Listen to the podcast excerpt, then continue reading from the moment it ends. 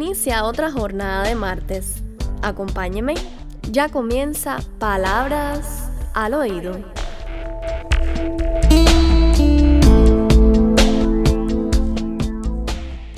Hoy es un día especial, pues dedicaremos este encuentro a nuestras progenitoras.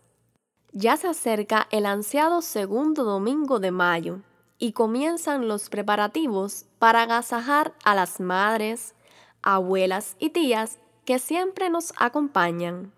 También nos preocupamos porque la felicitación llegue a nuestras madres adoptivas. Sí, esas que pueden formar parte de la comunidad de la parroquia o que son amigas muy queridas de la familia, e incluso las madres de nuestros amigos, y también las que comparten con nosotros sus conocimientos a diario a través del pizarrón o de los grupos de WhatsApp.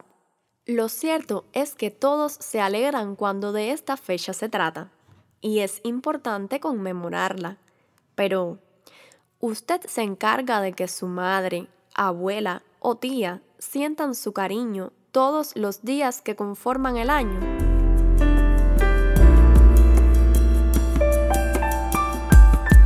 Tal vez la respuesta es afirmativa, pues conoce el valor que tiene desempeñar ese rol único e irreemplazable que implica ser mamá.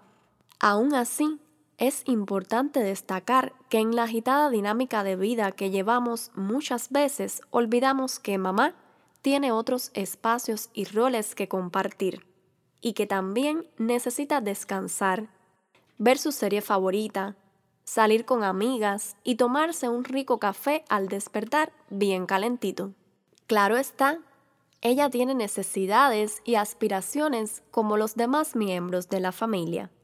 La diferencia radica en que la mayoría de las veces el tiempo del que dispone no es igual al nuestro.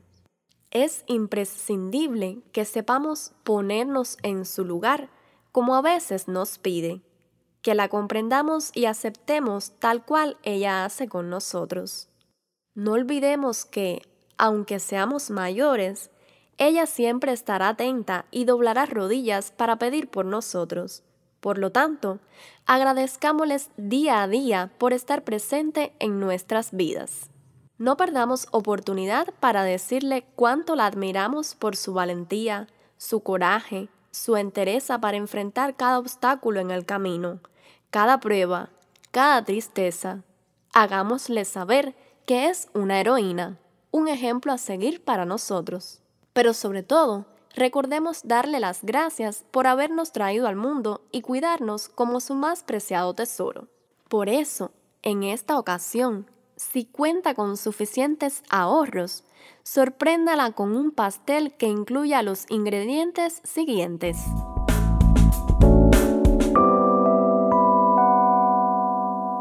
Una dosis de amistad y armonía, dos tazas de paciencia, tres cucharadas de sonrisas, cinco dosis de abrazos, tres tazas de besos y comprensión, dulzura y amor al gusto y una pizca de atención.